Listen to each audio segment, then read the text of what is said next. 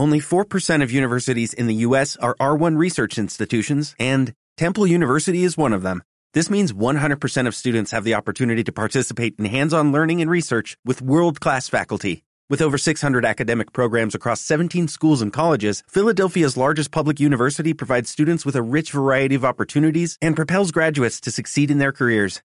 Temple University. Schedule a campus tour today at admissions.temple.edu/visit. Muy buenas a todos, soy Alejandro Pascual y bienvenidos al Nexo, un espacio donde se unen pequeñas reflexiones sobre la actualidad del videojuego.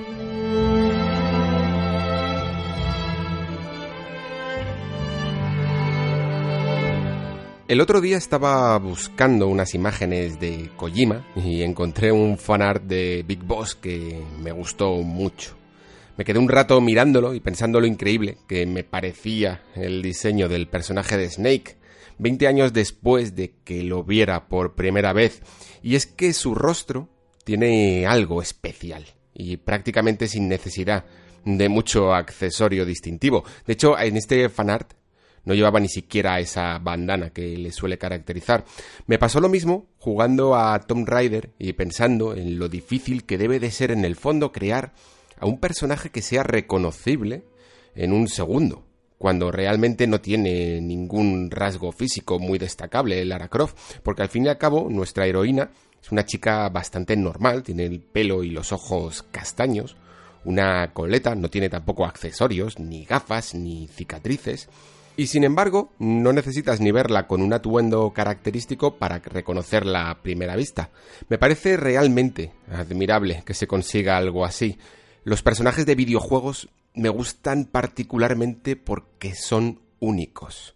En un libro todos tenemos normalmente una visión distinta de un personaje y en una película ni siquiera la tenemos porque dicho personaje está encarnado por un actor. De alguna manera comparte ese rostro con alguien del mundo real, pero los videojuegos junto a los cómics en cierta medida, aunque quizá los videojuegos ahora más, por poder imprimir gran detalle a sus personajes, son realmente únicos. No hay un Snake en la vida real, ni siquiera el actor que le inspiró, Carl Russell de Escape from New York, eh, se le parece. Snake nació de una ilustración, se convirtió en un modelo 3D y como decía, es absolutamente original. Poniéndome al día con juegos de este año, que quería terminar antes de que acabe 2018, estaba jugando a Detroit y casi habría preferido no haber visto ninguna noticia o making of o cualquier vídeo sobre los actores reales que hay detrás de los personajes del juego. De alguna forma, cuando lo hago, rompo esa suspensión de la credulidad. Esos personajes dejan de ser únicos, porque hay alguien en el mundo real que lleva su cara. Por ejemplo, disfruté casi más de Horizon Zero Dawn, bueno, dentro de que no es particularmente una obra que me gustase mucho, pero disfruté más del personaje de Aloy cuando ignoraba que esta estaba basada en una actriz danesa. Y en el caso de Horizon o de Detroit, en el fondo da un poco igual, porque al fin y al cabo son actores relativamente desconocidos y no tienes cierto bagaje histórico con su filmografía. Pero lamentablemente, cuando pienso en Dead Stranding e intento pensar en sus protagonistas como personajes del juego, me cuesta más. No veo a Sam Porter Bridges, veo a Norman Reedus, veo a Guillermo del Toro digitalizado y veo a Matt Mikkelsen y no puedo evitarlo. Me pasaba un poco igual en Eleanor, por ejemplo. No veía a Cole Phelps, veía a Ken Cosgrove de Mad Men. Los videojuegos tienen una capacidad única de sorprendernos. Pueden permitirse cosas que el cine no puede. Una de esas cosas, clara está, es la interactividad. Pero también puede hacernos llevar a personajes únicos. Y cuando el diseño de estos personajes se ve suplantado por actores de carne y hueso y sobre todo grandes estrellas. En mi apreciación personal no quiero decir en ningún caso que esto sea un mal endémico de la industria, pues me saca un poco de la partida. Por eso, cuando pasa al contrario y buscan actores para dar vida a Snake o a Geralt de Rivia, o a quien sea en la pequeña o gran pantalla, me gusta que nadie case al 100%, porque eso significa que dieron con un personaje original, único. Comienza el nexo de hoy.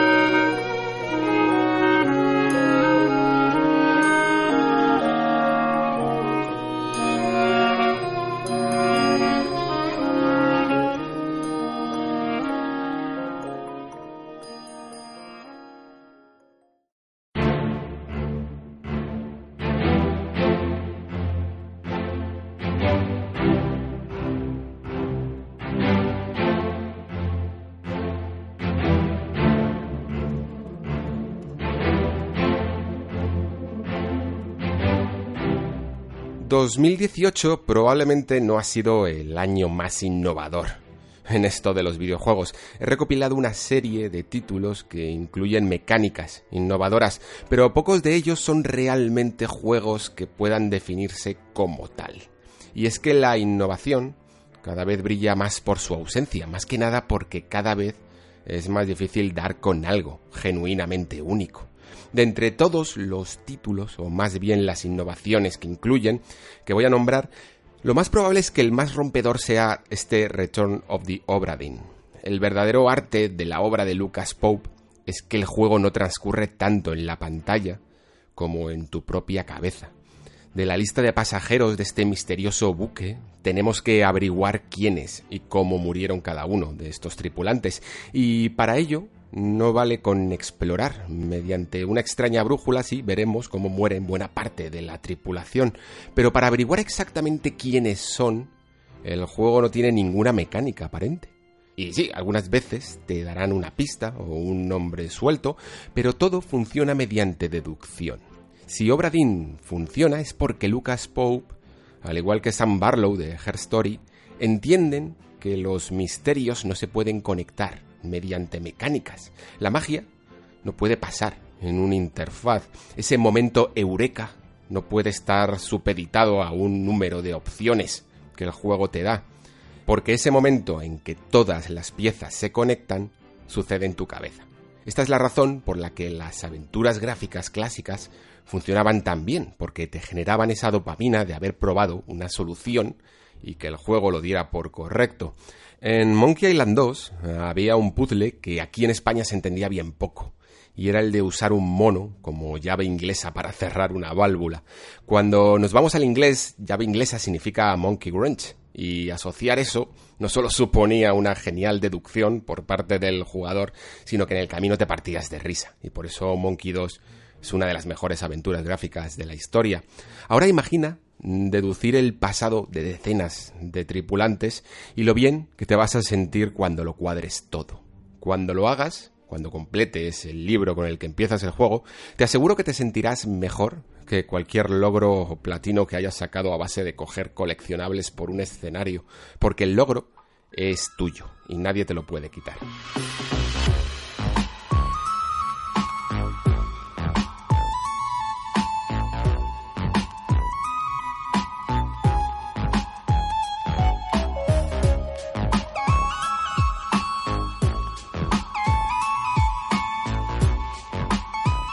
Hace unos años, cuando los jugadores, o bueno, más bien eh, los desarrolladores, se empecinaban en que la realidad virtual tenía que ser algo en primera persona, casi de manera exclusiva, trasladarte al mundo y de paso darte unas buenas náuseas en el proceso, yo andaba obsesionado con un juego que se llamaba Cronos.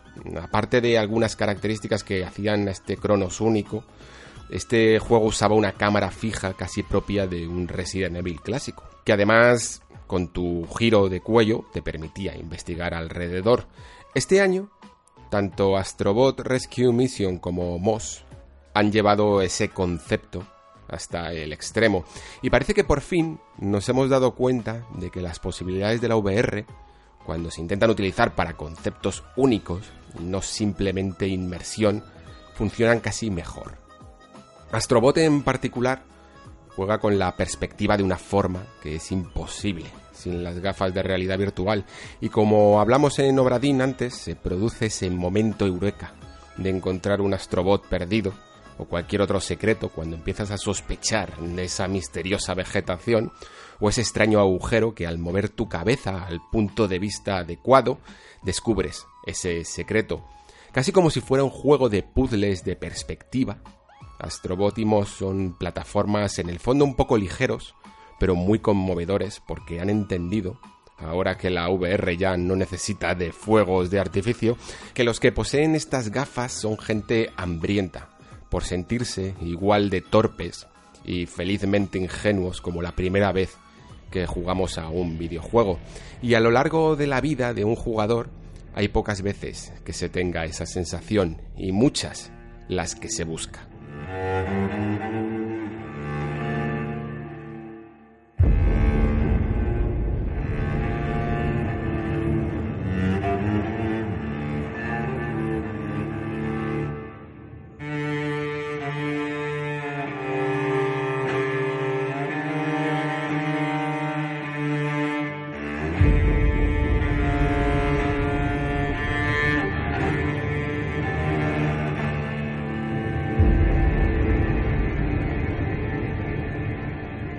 A combinar aquí dos juegos con los que vais a entornar mucho los ojos cuando escuchéis el nombre, porque de todas las formas que hay para catalogarlos, lo cierto es que innovadores pues son poco. Pero hay una parte de ellos que sí que lo intenta y que demuestra que detrás hay personas con inquietudes, que se niegan a pensar que está todo inventado.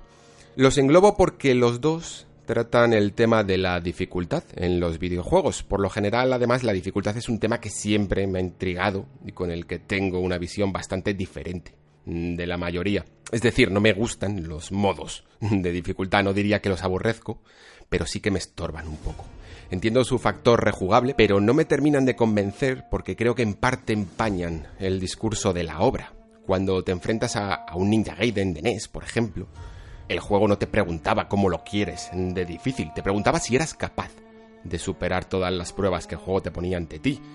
Esta es precisamente una de las mayores artes, de hecho, que domina un Dark Souls, un Souls, vaya, y uno que pone nervioso a todo aquel que además que no logra pasárselo. Con respecto a esto, este año hemos tenido un juego que ha querido integrar los niveles de dificultad como una propia mecánica dentro del propio videojuego, no en simplemente un menú de selector. En Vampire, absorber la sangre son los propios puntos de experiencia. Si chupamos la sangre de nuestras víctimas, conseguimos mejorar nuestras habilidades y estadísticas y si no lo hacemos, todo es más difícil. Y de ahí, como en la vida real, hace que te cuestiones tu moralidad por poner las cosas un poco más sencillas. Vamos, es que estoy diciendo esto y me sigue pareciendo una idea cojonuda. Al menos una idea valiente que se vio un poco mermada, lamentablemente, por otra un poco más cobarde. Es decir, poner al principio un propio selector de dificultad. Si Vampire hubiera escogido solo un modo, un modo de pasarse esta aventura, que hubiera supuesto un verdadero reto, uno verdaderamente desafiante, y lo hubiera llevado hasta las últimas consecuencias sin miedo a que la gente abandone el juego, que es por lo que se ponen en el fondo los modos de dificultad, entonces creo que estaríamos hablando de una experiencia única, una que te hubiera hecho cuestionarte muchas cosas.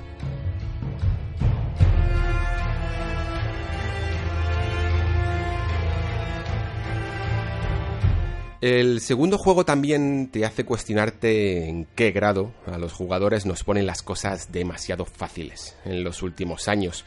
Creas un mundo increíblemente realista y luego te pones a resaltar de colorines a los enemigos, los puntos clave, los objetos, lo llenas todo de ese brillo irreal, pero fácilmente detectable.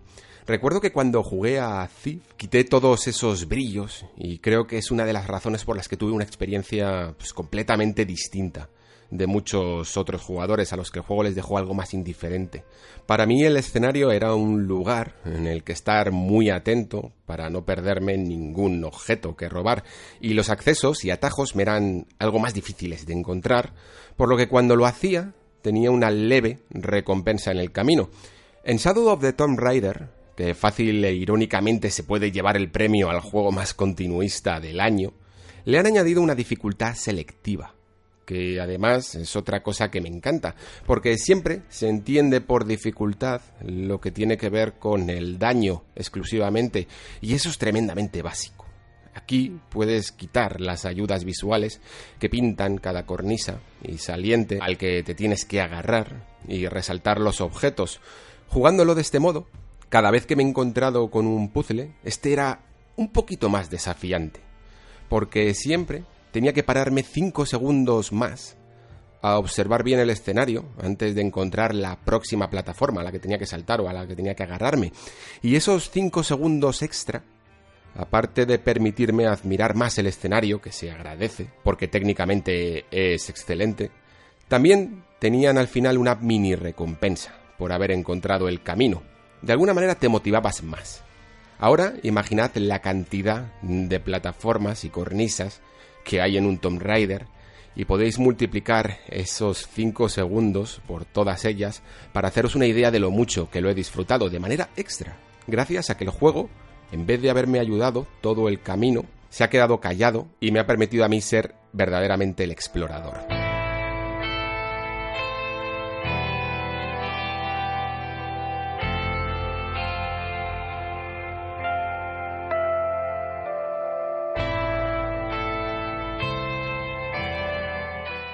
Uno de los problemas que siempre ha tenido el juego en cooperativo es que por lo general de cooperación tenía bien poco. En el fondo lo que proponen estos juegos es un reto que puede ser más asumible si te acompaña otro jugador o que al menos este compañero está controlado por un humano en vez de por una máquina. Por eso casi todos los juegos cooperativos suelen ser de hecho shooters o juegos deportivos o hace unos años eran beatemaps, etc. Una de las cosas por las que me gusta Joseph Fares, aparte de porque añade algo de irreverencia a esto de los videojuegos, que siempre está bien, es porque es un autor obsesionado con esta temática. Si, por ejemplo, Jordan Mechner estaba obsesionado con el tiempo y se ve en sus juegos, como por ejemplo Prince of Persia, tanto los clásicos como Arenas del Tiempo o The Last Express, Joseph Fares está obsesionado con las mecánicas cooperativas. En Brothers A Tale of Two Sons, un juego que por cierto haría llorar a cualquiera, nos proponía ser ambos personajes en una misma escena. Y ahora, con este A Way Out, ahora nos propone ser dos personajes distintos en escenas complementarias. La idea es magnífica precisamente porque huye del cooperativo simétrico, en el que ambos jugadores están teniendo la misma experiencia, o una experiencia al menos muy parecida. Este es un cooperativo asimétrico, y una experiencia que se vive intensamente porque tienes que estar pendiente de la historia, de la de tu compañero, de tus movimientos y de los de tu compañero. Es un juego que se sale por la tangente como su propio autor, precisamente porque tiene como base no seguir modas ni convencionalismos. Y por eso necesitamos a más gente como Fares, que alce su voz, aunque sea para cagarse en los Oscars.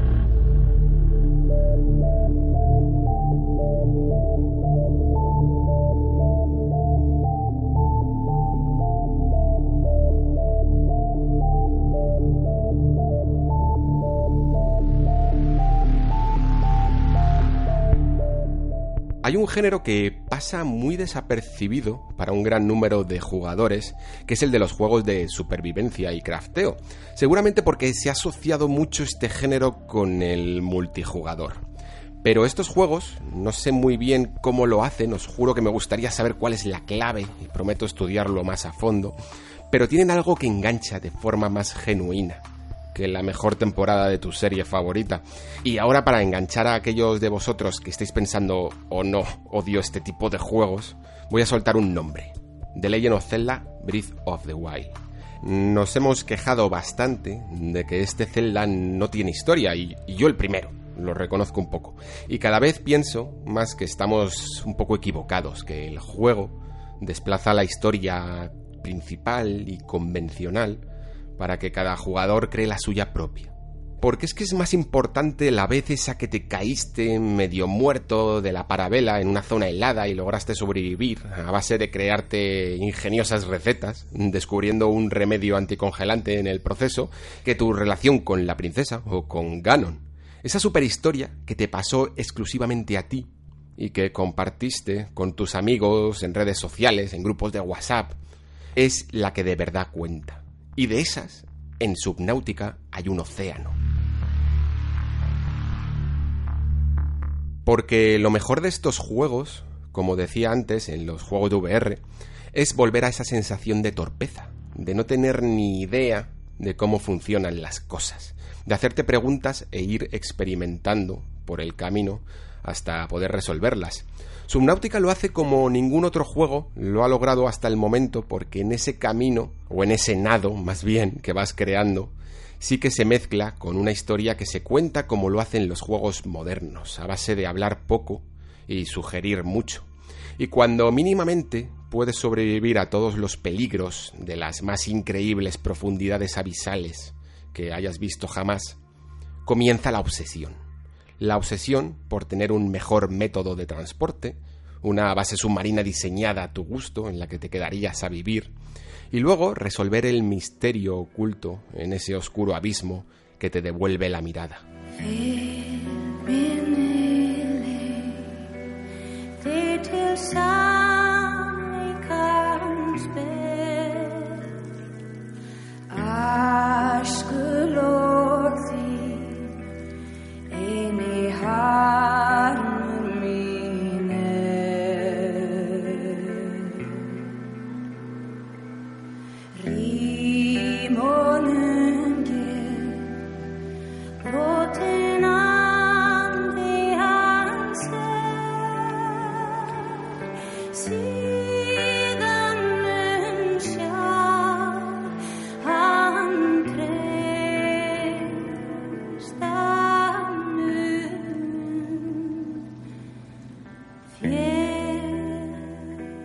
Creo que últimamente hay tanto reboot porque las viejas sagas van envejeciendo con nosotros.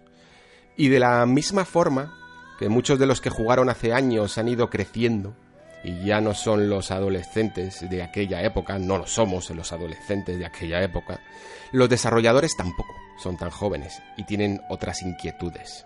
Y como en esto de los videojuegos sucede algo tan común en el consumismo como es que el título de un juego vende más que lo que hace detrás de él, pues nos encontramos a menudo con estos reboots que son sencillamente pues una nueva IP, pero con el mismo nombre de siempre. De todas ellas, probablemente God of War ha cogido el camino más difícil, porque no borra en el proceso todo su pasado, ni las historias anteriores de Kratos. Es más, recoge todo ello para construir un discurso radicalmente opuesto. Vamos, que Kratos grita a cada paso que da qué tonto que fui y qué lleno de ira estaba.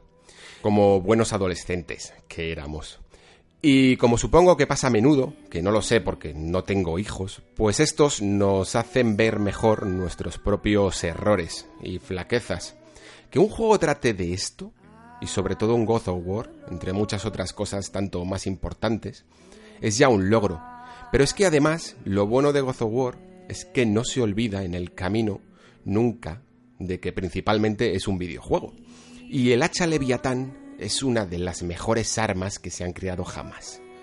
No solo porque el jugador se siente poderoso al usarla y porque es imaginativa con sus lanzamientos y este nuevo set de movimientos sin ella, sino porque ha demostrado, y pocos juegos pueden alardear de esto, que se puede crear un sistema de combate con armas a corta distancia, efectivo, y con una cámara hecha para el espectáculo detrás de la espalda, ya le gustaría a un Elder Scrolls poder tener algo así. ¿Y sabéis qué juego llevó también esto a la perfección, pero con las armas a larga distancia? Exacto, Resident Evil 4. Creo que aunar esta perspectiva, esta cámara tan demandada para juegos narrativos, con un combate efectivo, es lo que en su momento le funcionó también a The Last of Us, porque la tarea pendiente durante toda la generación de estas grandes superproducciones con historia ha sido precisamente no olvidarse en el proceso de ser un videojuego.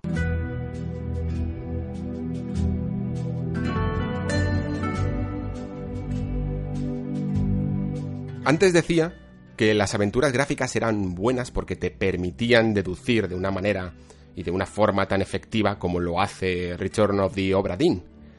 El problema probablemente es que no supieron evolucionar tan bien con el tiempo. Mientras que otros géneros exploraban nuevas fronteras, las aventuras se atragantaban con el 3D. Pero creo que el problema del género no fue nunca tanto la perspectiva, y que esta fue en parte una excusa por haberse quedado sin ideas. Buena prueba de ello es la de un juego tan desconocido para los menos conocedores del género como es Anabout, un juego de Watched Eye Games que hace algo tan simple como efectivo. Crear primero una buena aventura gráfica y después permitirte elegir el origen de tu personaje. Si en Dragon Age Origins podíamos ser hombre, mujer, de distintas procedencias, en Anabout podemos de igual forma ser hombre, mujer, elegir nuestro pasado, elegir nuestros acompañantes, dando lugar a secuencias y habilidades diferentes, en una historia además que nos sumerge en una orden encargada de luchar contra las fuerzas sobrenaturales y que tiene diferentes ramificaciones. En este mismo sentido, el español Red Strings Club hace a su manera lo mismo a la hora de dar un giro de tuerca al concepto de aventura gráfica preparando cócteles diferentes según el estado de ánimo de los personajes que se pasan por el bar, para investigar después sus vidas en esta sociedad pesimista y cyberpunk. Y como este tipo de acciones, hay otros que nos permiten diseñar implantes o imitar voces. Es decir, si Anabout apoyaba la aventura eh, con elementos roleros, The Red Strings Club lo apoya en decisiones y minijuegos. Y esta hibridación del género, que ha salvado a tantas sagas de la quema para renovarse, es la que está ayudando también a la aventura a salir a flote.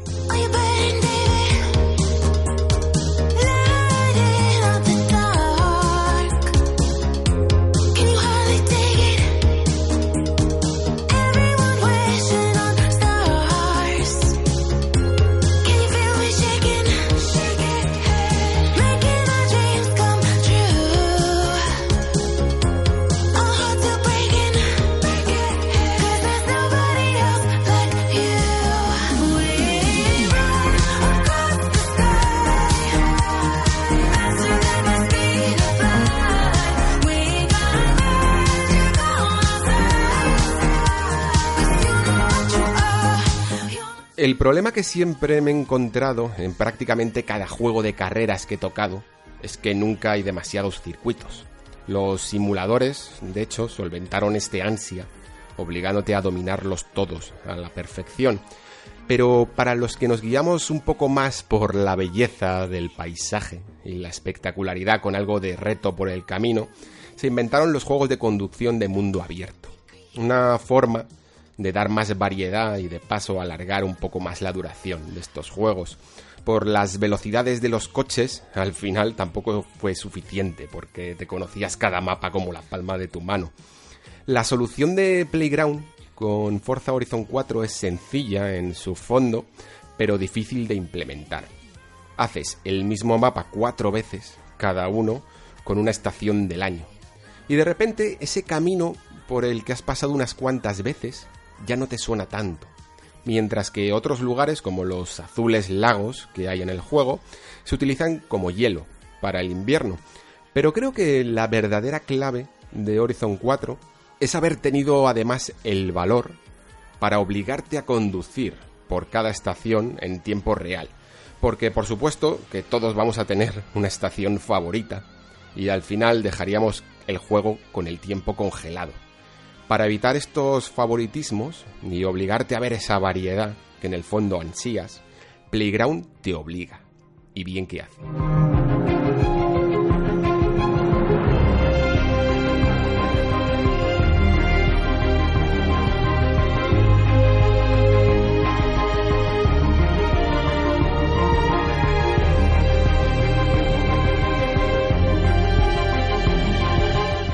Hace ya a lo tonto más de 8 años desde Heavy Rain.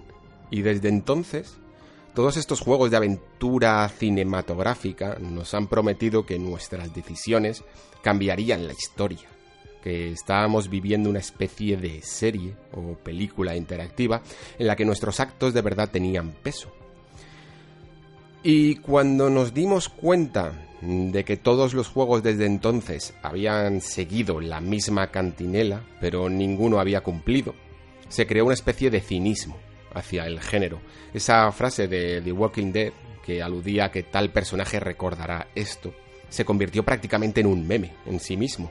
Y es curioso porque toda esta incredulidad con el tema de las decisiones vino más por la decepción que llegó a suponer para muchos jugadores el final de Mass Effect, cuando vieron que toda su increíble epopeya galáctica se reducía a tres colores iguales para todos los jugadores. Y aunque Mass Effect y los juegos de Telltale fueron los que más crearon este fantasma, eh, la peor parte se la llevó David Cage, que también tuvo parte de responsabilidad, por supuesto, pero quizá por meterse demasiado en sus obras a la hora de venderlas, terminó desencantando a los jugadores.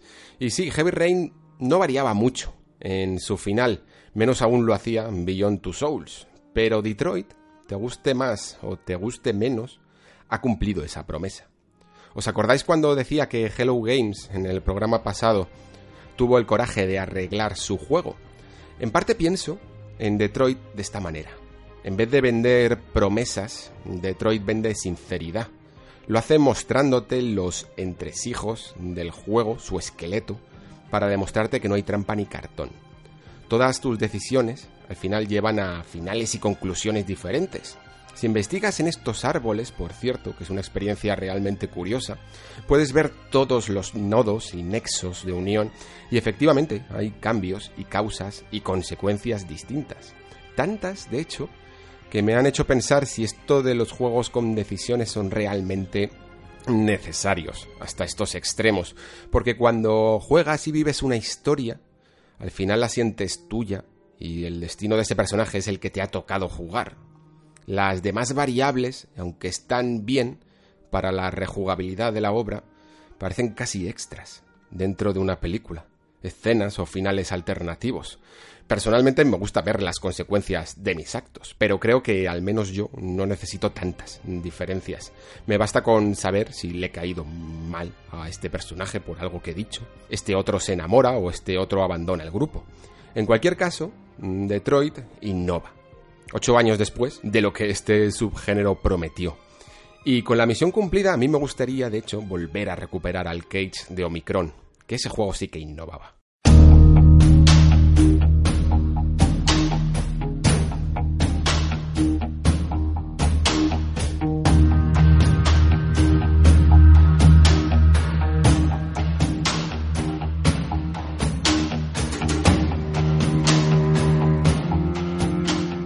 Creo que el género de la estrategia es probablemente el peor representado en la industria de los videojuegos.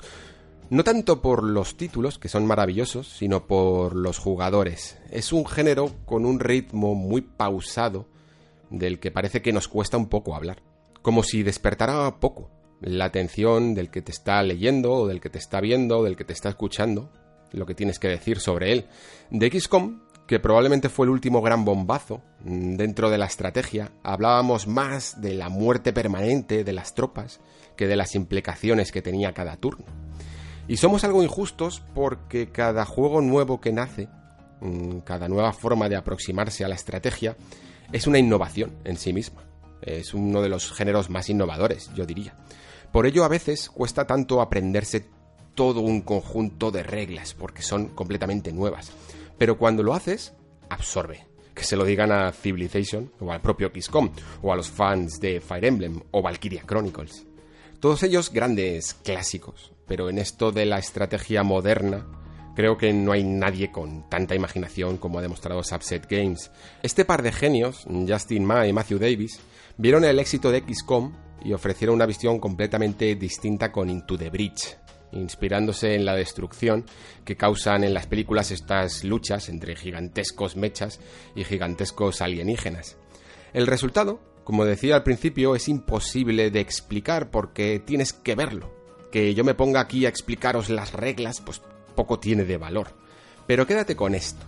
Into the Bridge recoge eso que saben hacer los maestros del ajedrez, anticiparse varias jugadas y permite que todo el mundo sea capaz de hacerlo en un escenario más contenido, pero igual de desafiante. De nuevo, como está siendo habitual en este programa, la partida se juega primero en tu cabeza y luego la ejecutas a ver si lo has hecho correctamente. Y quizá a diferencia de una larga partida a un juego de estrategia que acaba con tus neuronas fritas, La agilidad de estas partidas rápidas de pocos minutos de Into the Bridge es lo que termina por enganchar al jugador.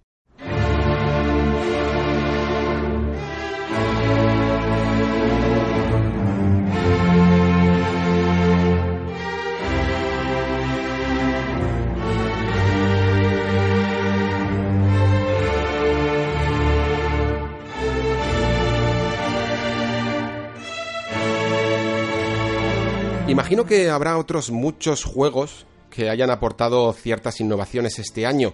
Si no están aquí presentes, pues es probable que sea porque no los he jugado. No sé, puede que Sea of Thieves haya aportado, por ejemplo, algo al fenómeno del multijugador, pero es que lamentablemente no lo he jugado, así que si conoces tú alguna otra obra que quieras destacar, puedes hacerlo en los comentarios, que seguramente me gustará descubrirla y me gustará anotarla para jugarla en el futuro. Estos días, como os he comentado, he estado jugando a Shadow of the Tomb Raider. Bueno, ya lo he acabado, de hecho. Y esta edición es probablemente la más continuista de todas. Eso creo que nos ha quedado claro. Fijaos si lo ha sido que nadie se ha acordado de Lara Croft en ningún premio de los de este año. Así que supongo que en parte es importante innovar en esto de los videojuegos, aunque no haga falta que toda la obra sea rompedora.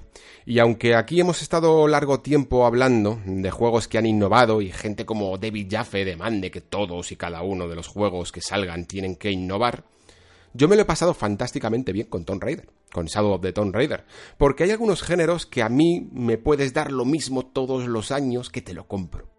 Por eso, en parte, no me molesta que saquen el Call of Duty o el FIFA de turno, lo entiendo perfectamente. Si a mí me sacasen un Tomb Raider cada año, es posible que los jugase casi todos, que además tienen una duración bastante ajustada para mi gusto. Claro que evidentemente que me gustaría que innovaran con el tiempo, pero es que no requiero que todos los juegos lo hagan, en especial los que se llaman de la misma forma. Que hagan todos lo que quieran y que lo compre quien quiera. Es mejor que al fin y al cabo las ideas nazcan con nombres nuevos. Porque en serio, ¿quién quiere ya de verdad que Call of Duty innove? Yo he visto la innovación de Call of Duty y se llama Titanfall. Y lamentablemente me gusta a mí y a cuatro gatos. Y como este ejemplo, seguro que puede sacar muchos otros. Como cada año desde hace ya muchos, además, son los indies los que están un poco más encargados de la innovación. Sencillamente pues porque les es más fácil permitírselo. Pero me gusta ver como hemos hecho en este programa, que algunas grandes superproducciones lo intentan. Como puedan y hasta el punto que puedan, pero lo intentan. Porque siempre me gustará jugar a un Tomb Raider, que tiene unas mecánicas que conectan mucho con el tipo de juego que a mí me gusta, pero ¿os acordáis eso que decía de volverte a sentir torpe en un videojuego? Esa sensación no tiene precio. Os cuento una cosa antes de acabar y ya nos despedimos. El otro día pensé que me aburría un poco ya el cine esto no lo tengo todavía muy decidido, ¿vale? Pero en sentido literal, creo que he visto ya demasiadas películas y demasiadas series. Mm, todas las historias me parecen un poco la misma, con honrosas excepciones, evidentemente, pero aunque el guion fuera o sea bueno y pueda valorarlo, he perdido un poco ya esa capacidad de maravillarme con este arte. Y por eso creo que los juegos tienen que seguir buscando esa innovación, principalmente porque son más jóvenes. Y quizá por eso, aunque me gustan las buenas historias, y en el cine hay muchas mejores, sigo apostando por los videojuegos. Porque aún guardan una capacidad en bruto de sorprenderme. No está todo inventado. Todavía se puede hacer más con ellos. Y cuando encuentro alguna de estas joyas y pongo la misma cara de tonto ante un juego que cuando tenía 8 años, en vez de cierta cara de, bueno, esto ya sé cómo va, ya sé cómo funciona, cojo el mando y directamente ya me sé los controles, pues me maravillo. Y me alegra poder crecer con una industria relativamente incipiente que se sigue buscando a sí misma, en toda su complejidad. Si la quieres, si la amas como yo, cuídala. En vez de marchitarla, hagámosla crecer. Y sobre todo, mantén la ilusión siempre por encima de ese cinismo de quien cree que ya lo ha visto todo. Disfruta, al fin y al cabo, que para eso estamos aquí. Y hasta aquí el nexo de hoy, el camino de este pequeño programita que espera hacerte sentir cálido en estos fríos días de invierno, sigue su curso inquebrantable y todavía conociéndose también a sí mismo, porque eso es lo bonito de todo esto, ¿no? Lo bueno de ser pequeños, además, es que siempre podemos cambiar fácilmente, y la forma de este nexo es líquida. se adapta a los tiempos y a los gustos tanto de este presentador como de sus oyentes. Así que cualquier comentario, duda o sugerencia es más que bienvenida. Preparando el programa de hoy, además, con esta editorial un poco más distinta al tema principal, pues no me ha terminado de gustar tener que engancharla en este programa, me gustan mucho, las editoriales, pero quizá también es hora de empezar a hacer uso de esos anexos y crear pequeñas píldoras, al menos aunque sea en estas vacaciones invernales, que traten temas más pequeños mientras preparo otros más grandes. Y con esas estoy ahora mismo, dándole vueltas. Como estamos a finales de año y tengo tiempo por las vacaciones, pues iré haciendo pruebas y vosotros, como participantes con voz y voto en todo esto, me podéis decir si os gusta o preferís un bloque grande, como el formato original, que al fin y al cabo esto es por y para vosotros. Gracias a todos los que difundís la palabra del nexo, que le contáis a ese amigo o conocido que hay un programa pequeño de videojuegos por ahí que le puede interesar. Y gracias a todos los que dais ánimos por redes sociales, a los amigos que lo hacéis por privado y los comentarios en iVoox, pero sobre todo, sobre todo, gracias a ti por escuchar.